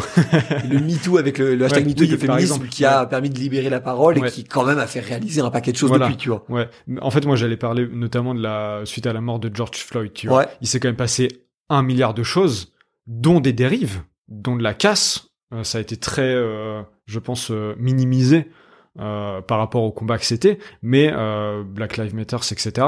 Mais ça a quand même été un, un, un, un mouvement qui s'est fait, qui a, qui, a fait qui a fait réagir les choses. Pas que ça soit bien ou mal, c'est pas la question. Juste en fait, dans l'extrémisme, il y a des choses qui ont changé, en bien, tu vois. Et je pense que s'il n'y a pas cet extrémisme, peu importe le sujet, bah, les choses n'avancent pas. Je, je, je, je, je suis d'accord, mais j'ai deux, j'ai deux réserves là-dessus. La première réserve. Je, je, dis pas, je, je, fais un disclaimer. Je dis pas que c'est mon avis. Juste, non, mais, c'est, ah, bien sûr, bien sûr, bien sûr, bien sûr, Mais je, je, mais je parle pas. Je dis pas que c'est ton argument. C'est l'argument. Non, c'est voilà. Je trouve que c'est un débat intéressant. Sur, sur cet argument, moi, j'ai deux réserves. La première réserve, c'est le fait que euh, aujourd'hui, on estime que c'est c'est bien de le faire parce que selon nous, l'écologie et le féminisme va dans le bon sens. Moi, je le pense, et tu le penses peut-être, beaucoup de gens le pensent en tout cas. Je pense qu'on est sur le bon chemin, mais sur beaucoup de sujets, tu vois. On est sur le bon chemin. On a fait des, mais des énormes avancées. Qu'est-ce qui se passe le jour où on est dans l'extrémisme et qu'on est dans le mauvais chemin? Ça, c'est la première, c'est la première réserve.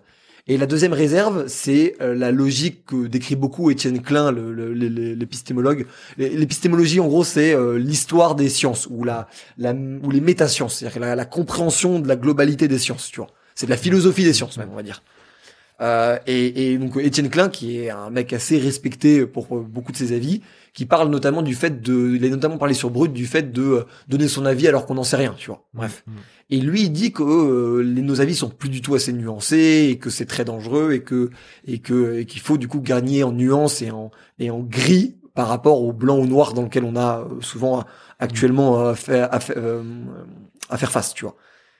De fait, l'extrémisme même qui mène à des choses positives rentre dans ce cadre de bah de il y, a pas de nuance quoi Mm. il y a pas d'acceptation du doute en fait et moi c'est ça qui me dérange à chaque fois qu'on rentre dans des choses extrêmes qu'elles soient à gauche à droite enfin peu importe mais ça a encore du sens aujourd'hui de dire ça comme ça ou qu'elles soient progressistes ou conservateurs ou conservateurs Mm. peu importe euh, si jamais ça parle aux gens que ce genre de distinction de fait c'est moi c'est ça qui qui, qui m'intéresse c'est pourquoi les gens ont aussi peu de doute Ouais. il faut avoir du doute il faut ne constamment, constamment. constamment parce que sinon t'es en fait t'es aveuglé Mm, mm. T'es- c'est vraiment le mot t'es aveuglé par ton idéologie Mm.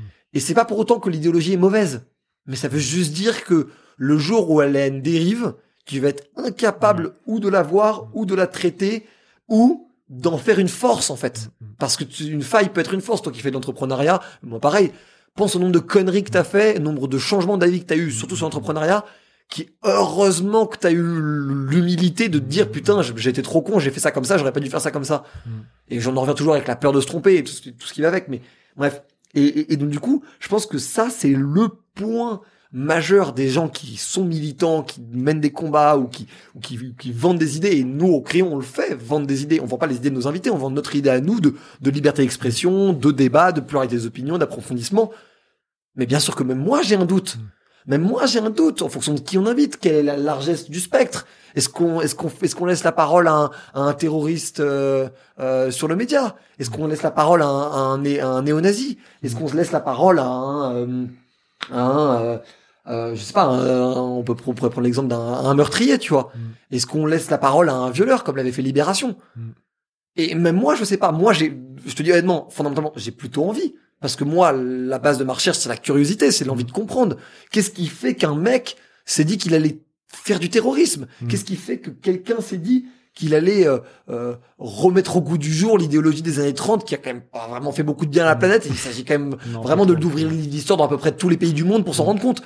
Qu'est- qu'est- Qu'est-ce qu'il y a dans le crâne un, un- un- un- quelqu'un qui a, qui, a, qui, a, qui, a, qui a violé ou qui a tué quelqu'un? Et en vrai, ça me fait peur de découvrir ce qu'il y a dedans. Je sais pas si c'est forcément une bonne idée. Je sais pas si les gens qui le regardent vont le regarder en disant putain c'est intéressant du coup euh, ça c'est une limite ça c'est pas une limite ou si les gens vont regarder en disant putain en fait on peut faire ça. Je, je sais pas et même moi j'ai de la réserve par rapport à ça sur le débat d'idées. Bien sûr que j'ai du doute, bien sûr que je me pose tous les jours la question mais est-ce que c'est utile et puis après, t'as des preuves que oui, des preuves que non. T'as des commentaires qui disent euh, ah ouais, euh, vous avez fait parler telle personne, euh, c'est une grosse merde, on s'en fout. Donc là, t'es en mode ah bah, j'ai pas l'impression que c'était utile. Puis après, t'as un commentaire en disant putain, heureusement que vous avez mis ce débat là. Je pensais A et puis maintenant je pense B. Mm. Ah, mais là c'est dingue. Et là, il y a un changement. Mm. Et je pense que les militants, au lieu de les militants euh, entre guillemets un peu extrémistes dans leur idéologie, et vraiment j'insiste sur le fait que c'est pas forcément progressiste. Hein, ça peut être, ils peuvent être Non, peu extrémistes importe, peu importe. euh, à la génération identitaire que ne l'est ou, ou d'autres, tu vois. Mm. Bah, cet extrémisme-là, il n'est pas assez couplé de doute, Mm. en vrai. Il n'est pas assez couplé de doute. Je pense qu'à partir du moment où t'es extrême dans quelque chose, euh, t'as pas une remise en question qui est énorme.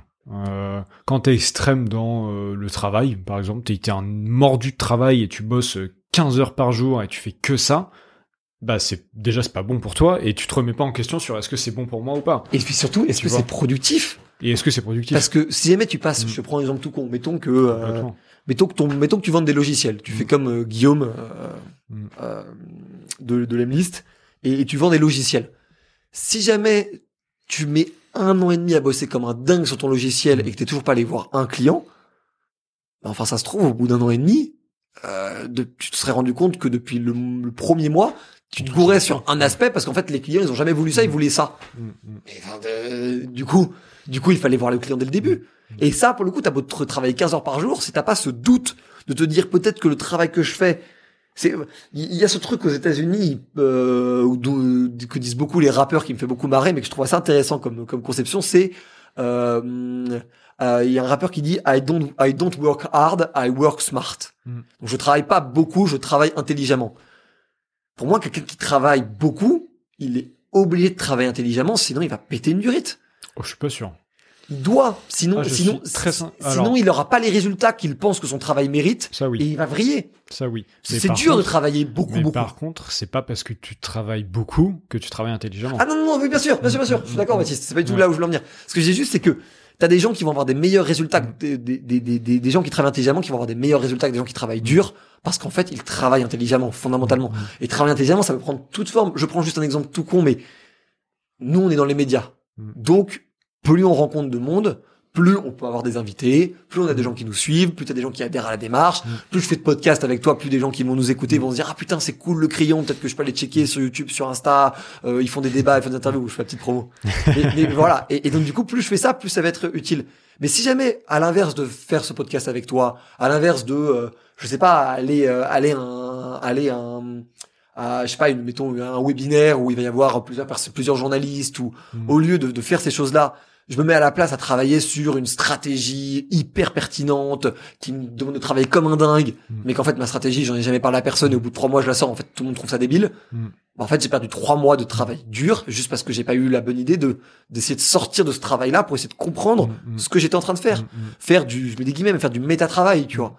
Et que je pense que faire du méta-travail, c'est un des trucs quand t'es, euh, quand t'as une marge de manœuvre dans ton, dans ton, dans ta vie professionnelle assez importante, c'est le truc le plus à faire de tous. Mm, mm. C'est le méta-travail. Pour ceux qui comprendraient pas méta-travail, en fait, ou en fait la méta en général, euh, ça va être de d'essayer de comprendre les rouages d'un système. Exactement. Dans, euh, bah par exemple, ça marche beaucoup dans dans les jeux vidéo, tu vois, euh, ou dans, dans dans les jeux télé ou dans en général le jeu ça marche assez bien. En gros, ça va être de comprendre, bah par exemple la méta au poker, ça va être d'essayer de comprendre bah, la probabilité que les cartes ont de sortir.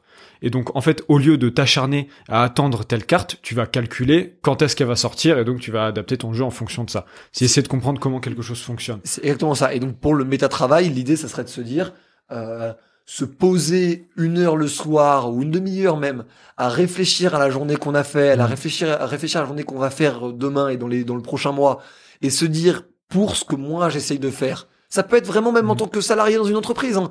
Quels sont, euh, le- quel, quel est l'endroit dans lequel j'ai envie d'arriver?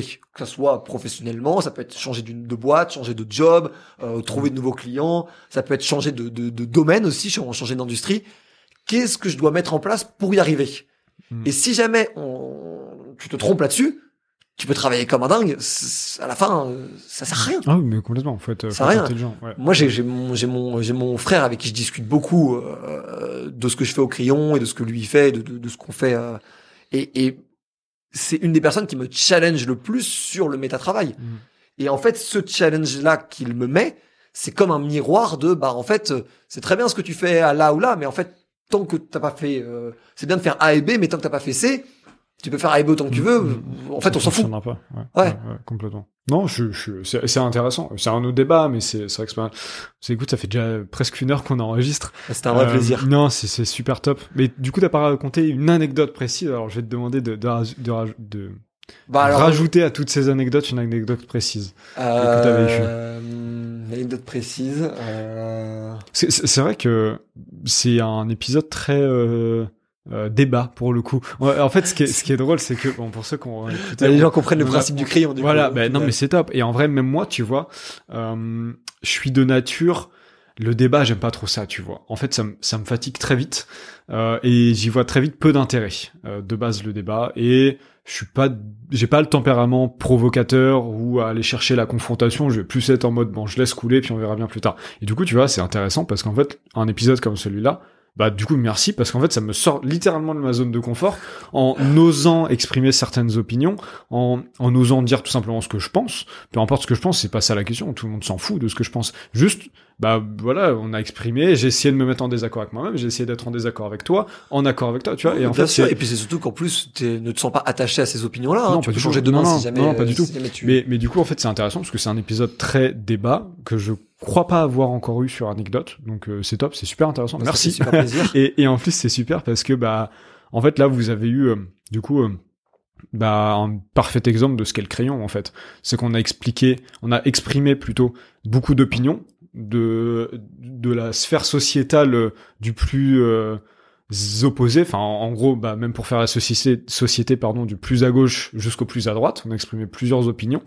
euh, plusieurs choses qui se passent. Et du coup, c'est hyper intéressant parce que tu vois, on a mis, euh, tu vois, t'as as parlé, euh, t'as parlé de génération identitaire, de valeurs actuelles, et t'as parlé de Karl Marx, tu vois. Donc c'est, en plus, c'est très contradictoire. Ouais, moi, j'ai pour le coup, j'ai, c'est aussi pour ça que. J'ai une culture qui va, qui va de, de tous les côtés, c'est important. Je pense que c'est hyper important. Mais c'est surtout que je pense que c'est, c'est comme ça qu'en fait, tu as de l'empathie pour les gens avec lesquels t'es pas d'accord. Parce que tu vois, des fois, des fois, tu vas être en accord avec des idées de gauche, de droite, du centre, d'extrême gauche, d'extrême droite. Mais en fait, il y a que en, mettant tout ça en contradiction et en essayant de comprendre que tu vas te dire putain, mais en fait, ce, qui, ce que telle personne pense, c'est scandaleux, tu vois. Parce que, bah, en fait, elle a tort. Parce que si, ne serait-ce que elle, traverserait la frontière française pour aller en Belgique ou en Allemagne, je dis pas d'aller au bout du monde, je, bah, mm. déjà, vois ce qui se passe ailleurs et après tu verras que c'est inadmissible que tu penses ça, tu vois. Euh, moi, moi, moi, euh, enfin, j'ai pas d'exemple concret, mais je pense que pour terminer ce gros débat qui était hyper intéressant, les, gens, et, notamment en France, je sais pas si c'est partout dans le monde pareil, je suis pas sûr, mais il manque cruellement d'ouverture d'esprit, tu vois. Et de, et de remise en question. J'en suis persuadé. Mm, alors, pour juste pour conclure là-dessus, je pense que il, s'il manquerait d'ouverture d'esprit, c'est d'abord et avant tout parce que on veut absolument leur demander d'être pour ou contre absolument tout. C'est possible aussi. Et que c'est con parce que enfin c'est il y a, y a, une phrase de, de la série américaine euh, Suits, je sais pas si ça dit quelque chose. Oui, pas regardé, C'est une série sur des avocats d'affaires, pour, voilà, pour que les gens comprennent. Et c'est une série très très américaine. Il y a vraiment la mentalité un peu américaine dedans. Moi, ça me fait beaucoup marrer. Et en gros, euh, il y a un des, il y a un des euh, Mike, le, le, personnage principal, qui est en gros le l'assistant, enfin pas l'assistant, mais le, numéro 2 ou le bras droit d'un grand avocat d'affaires. Euh, il dit, bah j'ai j'ai fait telle action, je crois que c'est, euh, il a il a il a Enfin bref, il a, il a, il a trahi plus ou moins un peu le cabinet, mm. mais il a dit j'étais obligé de faire ça, sinon en fait il me foutait en tôle, tu vois. Mm. Et, et le, et en mode, j'avais pas le choix. Et le l'avocat un peu euh, le plus puissant, il lui hurle dessus en disant mais en fait non t'as pas compris, tu sais, t'as pas deux choix, t'as as 136 choix. Mm, mm. C'est pas juste euh, t'as un flingue sur la tête, soit tu dis mm. soit tu dis ce qu'ils veulent, soit ils tirent. Non, tu peux soit enlever le enlever le flingue, tenter de lui mettre une droite dans la gueule, sortir un plus gros flingue, décharger son flingue, lui faire croire que aller au bluff sur le fait qu'il va tirer. il y a plein d'autres solutions que juste il tire ou tu fais ce qui ou tu fais ce qu'il te dit, tu vois. Et que ça, pour moi, c'est un peu aussi le problème du pour et contre qu'on a dans notre société, c'est que on oublie qu'il n'y a pas que pour et contre. Il y a aussi d'accord là-dessus, mais pas d'accord là-dessus. Il y a aussi, je m'en fous. Il y a aussi des nuances. Il y a aussi des nuances. affaire de nuances, ouais, complètement. C'est, c'est une belle conclusion. Mais du coup, euh, t'as toujours pas raconté d'anecdote. Euh, bah, je, je, vais te raconter celle-là parce que je pense que c'est, euh, c'est, je pense la la la, la plus marrante. Euh, je vérifie juste. Euh, ouais, je pense que c'est la plus marrante. On j'ai fait un tournage avec euh, Florent Tavernier, euh, le youtubeur et entrepreneur, et, mhm. euh, et Guillaume Moubèche, du coup de l'Emlist. Et, euh, et, on, et on, du coup, on a tourné ça le jour même. Et j'étais, j'ai, enfin, j'ai, j'ai passé, euh, c'était, c'était horrible. J'ai, j'ai, je crois eu une, je pense une intoxication alimentaire. Et j'ai été malade toute la nuit, mais, mais, mais, le, le, cauchemar, vraiment le cauchemar genre le genre de le genre d'intoxication alimentaire qui fait que tu dors pas, tu vois, vraiment horrible. Donc je débarque le matin même avec les, des yeux de zombie, vraiment c'est c'est horrible. Et euh, et, euh, et là, euh, Antonin me prévient que lui doit absolument terminer autre chose, donc du coup il peut pas venir. Du coup je dois me retrouver en fait à devoir gérer un peu le setup et tout ça tout seul. Heureusement il y a Léa, une, une fille de l'équipe qui euh, qui peut débarquer en urgence, donc qui débarque en urgence. Je je on commence à installer un peu tout le tout le setup. Et puis genre euh, il sonne et au moment où il sonne, là il faut que je, je vomisse, tu vois.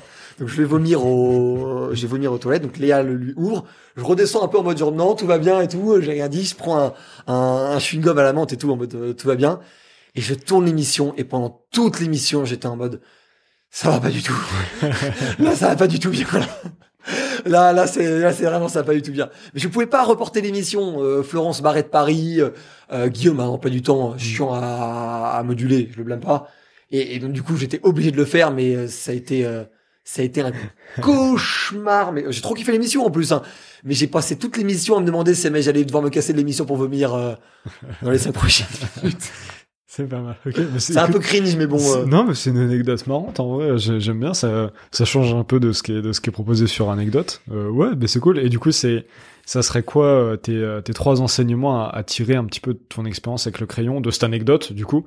Euh, Bon, de anecdote de- très courte. Je pense que t'as une des anecdotes les plus courtes de de du podcast. Oui, mais parce que j'en ai j'en ai d'autres, mais euh, euh, Ah non, mais c'est certaines- très intéressant, Certaines oui, ont déjà été racontées et d'autres euh, sont sont sont gardées pour euh, pour euh, pour notre propre communication euh, perso. Non, non, il y a, y a aucun problème. C'est c'est c'est très bien. Non, alors de, plus les trois enseignements, je dirais même plus de, de, de tout ce qu'on fait depuis le début au, au crayon. C'est le premier, c'est l'endurance. Mhm. Vraiment, ça c'est le, le, le truc que j'ai appris, c'est euh, ce que tu fais en 12 mois ou même euh, 18 mois au début, tu peux réussir à faire la même chose en un mois une fois que tout est déjà mis en place. Donc le plus dur c'est le début et il faut tenir et il faut tenir longtemps. Mm. Et le fait de tenir longtemps, c'est même encore plus puissant et encore plus euh, Formateur. formateur et même euh, productif que de se mettre beau, à, beau- enfin, à beaucoup d'énergie sur trois mois ou six mois. Trois mois ou six mois, c'est difficile de construire quoi que ce soit. Un an et demi, deux ans, si tu t'y es vraiment mis quasi tous les jours, même des petits projets, ça peut aboutir de très grandes choses, des bouquins, Mhm. des documentaires, des séries de podcasts. Euh. Complètement. Mhm. Et tu peux, tu peux, tu peux en un an passer de rien à euh, Emmanuel Macron en, en podcast. euh, si jamais, si jamais vraiment tu t'y es mis sérieusement, tu peux y arriver. En six mois, même avec toute l'énergie du monde, t'as aucune chance. Ah, je suis entièrement d'accord. Deuxième enseignement. Deuxième enseignement, euh, euh, ce que tu fais n'est pas propos de toi. C'est pas toi le sujet. Ça, c'est un truc que tu as souvent dans l'entrepreneuriat et même nous, on a eu euh, Jules, Sixtine, Antonin et moi a eu la tentation plusieurs fois, mais c'est pas nous le sujet, surtout au crayon. Mais nous, on se met beaucoup en avant au crayon parce qu'on voulait répondre à, à Combini et Brut sur le côté de, bah, nous, il y a des êtres humains qui sont comptables de ce qui est dit. C'est pas juste un média qui balance et puis on sait pas qui qui est d'accord avec ça, qui est pas d'accord avec ça dans l'équipe. Nous, on est là, on nous voit, tu vois. Mm. Donc s'il y a quelque chose qui est dit, qui nous choque fondamentalement, on peut le manifester. Combini ou Brut ne, ne le font pas et Mm. c'est quelque chose qui moi me dérangeait dans la gestion du média. Mais de fait, c'est pas pour autant que ce- c'est nous le sujet. C'est pas nous le sujet. Mm. C'est les invités le sujet, c'est les idées le sujet. Et je pense que c'est pareil même dans une boîte comme l'Emlist ou comme Feed ou comme d'autres. C'est pas Anthony ou Guillaume le sujet. C'est le sujet, c'est l'esprit de la boîte.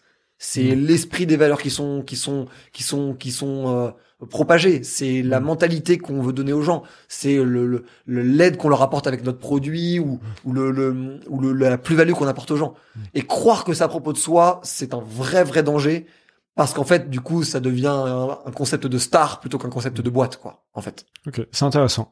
Euh, je m'arrête un petit peu dessus, Ouais. mais je pense que c'est pour moi, dans mon avis, c'est à nuancer en fait. Euh, c'est c'est plutôt vrai dans le fond, dans la forme. Je pense que une boîte, surtout au début, elle a que son fondateur et c'est tout est question de son fondateur.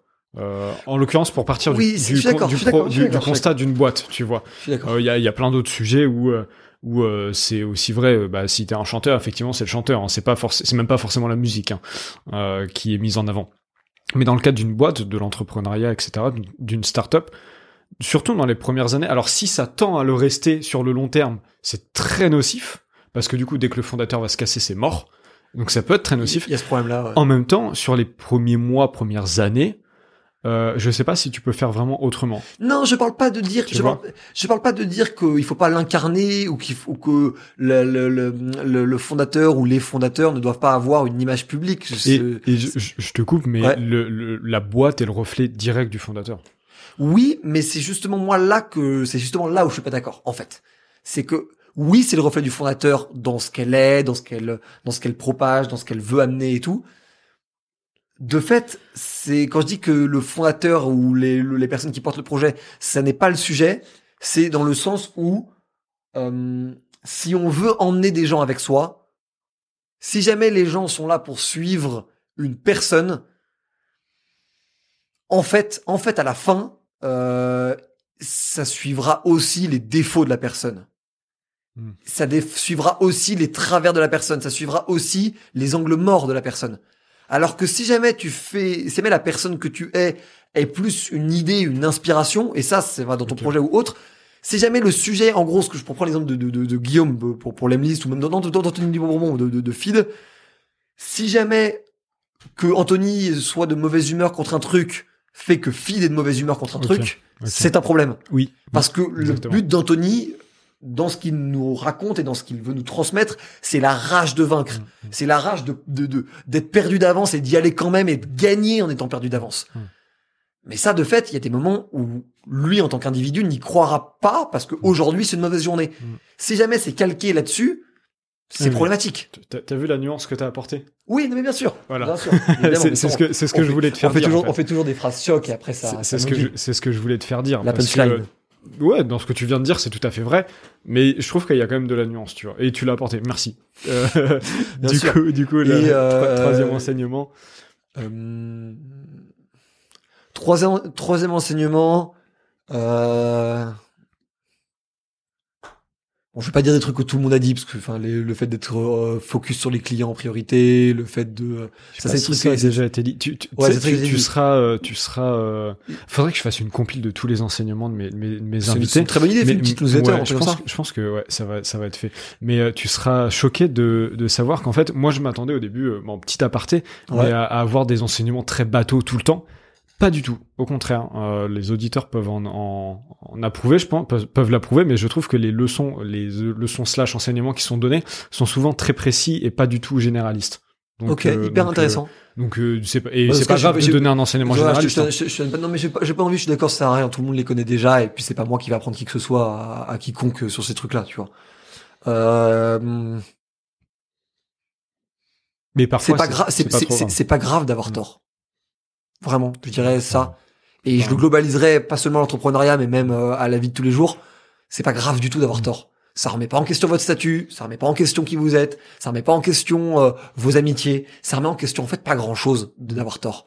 Mm. Ce qui remet en question tout ça, c'est le fait de persévérer euh, malgré le fait d'avoir l'impression d'avoir tort ou de sentir qu'il y a une gêne au fond de soi-même Mm. et d'un Mm. dilemme. Et surtout, je reviens toujours à ça, mais l'ego de vouloir avoir raison, mais enfin, on s'en fout quoi, en fait. Enfin, surtout rendez-vous compte que si vous avez de l'ego sur le fait d'avoir raison, c'est que votre but c'est pas la recherche de la vérité, c'est que c'est d'avoir raison. Mm. Et ça, ne vous méprenez pas. Ça peut être votre objectif, mais ne faites pas croire que vous, vous avez détenu la vérité ultime. Déjà, c'est le cas de personne. Mais c'est surtout que c'est en acceptant d'avoir tort plein de fois que vous vous en rapprocherez. Beaucoup plus que en essayant de convaincre des gens qui parfois n'ont même rien à foutre. Mm. Je dis ça parce que j'étais beaucoup le mec qui, qui casse les couilles des gens en disant je te jure ça et tout. Ouais. À la fin, euh, parfois t'as raison, parfois t'as tort. euh, le principe surtout, c'est d'essayer de, de, de, de se rapprocher à plusieurs euh, de, de ce qui nous paraît être le plus le plus juste. quoi. C'est vraiment le mot. Eh ben écoute, j'aime beaucoup ce dernier enseignement. Je trouve qu'il est, il est, il est très vrai et euh, et ouais, je suis Merci. Mais Totalement petit, petit, avec petit ça. hommage, je pense que certains connaissent à, à Jordan Peterson, le, le, psycha- le psychologue et psychanalyste américain, qui est un type qui est beaucoup critiqué euh, aux États-Unis et en France sur pas quand même le sujet. Et moi, je reviens même pas là-dessus. C'est surtout que bah euh, c'est un type qui accepte d'avoir tort, qui accepte que les autres ont des points hyper impertinents, même quand ils sont à l'inverse de, de, de- des siens. Et je trouve que c'est, enfin moi, c'est un mec à qui je rêverais de faire un débat un jour, pour le coup. Pas moi euh, euh, face à lui, mais animer un débat Ouais. où c'est lui un des deux débatteurs. Moi, ça, pour le coup, ça serait vraiment un kiff. Non, c'est intéressant. Bah écoute, euh, euh, merci beaucoup pour pour ce débat. Du coup, Bah, enfin pour cette discussion, c'était super intéressant. Euh, puis bah je te je te remercie encore parce que bah je me j'ai je me j'ai- bah tu vois j'en perds mes mots, mais je je suis sorti de ma zone de confort et c'était intéressant d'avoir tous ces débats. Alors c'est pas un épisode classique d'anecdotes, mais au contraire, euh, je trouve ça top. Euh, Merci à toi, Baptiste. Et bah, et avant de te laisser le mot de la fin, comme le veut la tradition, euh, bah, je vais accueillir déjà tous les nouveaux auditeurs d'anecdotes qui viennent grâce au crayon. N'hésitez pas à euh, vous abonner et à, et à, euh, j'allais dire activer la cloche, mais on n'est pas encore sur YouTube. Mais- N'active peut-être pas la cloche, mais Voilà. suivez, c'est cool. et à suivre sur sur Instagram et sur LinkedIn. Et moi, je te laisse le mot de la fin et je te euh, remercie. Et je te dis à très bientôt. Merci Baptiste. Et pour le mot de la fin, je dirais simplement ne vous laissez pas dicter euh, des pensées ou des idées euh, euh, par rapport à ce que vous, vous croyez être juste au fond de vous. Et n'oubliez pas que ce que vous croyez être juste au fond de vous va changer euh, 12 milliards de fois. C'est pas grave, c'est normal. C'est juste de pas perdre de vue que euh, c'est le chemin le but, quoi. C'est pas euh, l'étape A ou l'étape B, quoi. Et bah super, merci beaucoup. Salut. Ciao Baptiste.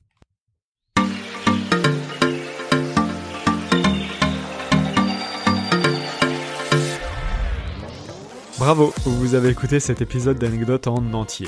Merci de le partager à trois personnes autour de vous, votre famille, vos amis, des collègues ou vos collaborateurs. Obligez-les sincèrement à s'abonner au podcast et je vous assure qu'ils vous le rendront bien. N'oubliez pas vous aussi de vous abonner afin de ne louper aucun épisode pour entreprendre votre vie et devenir une meilleure version de vous-même. Pour finir, mettez une note 5 étoiles avec un commentaire sur ce que ce podcast vous a appris. C'est ce qui me fait ressortir dans les classements et c'est très important. Et enfin, n'oubliez pas de me suivre sur LinkedIn et Instagram. C'était Baptiste Piocel, à votre service.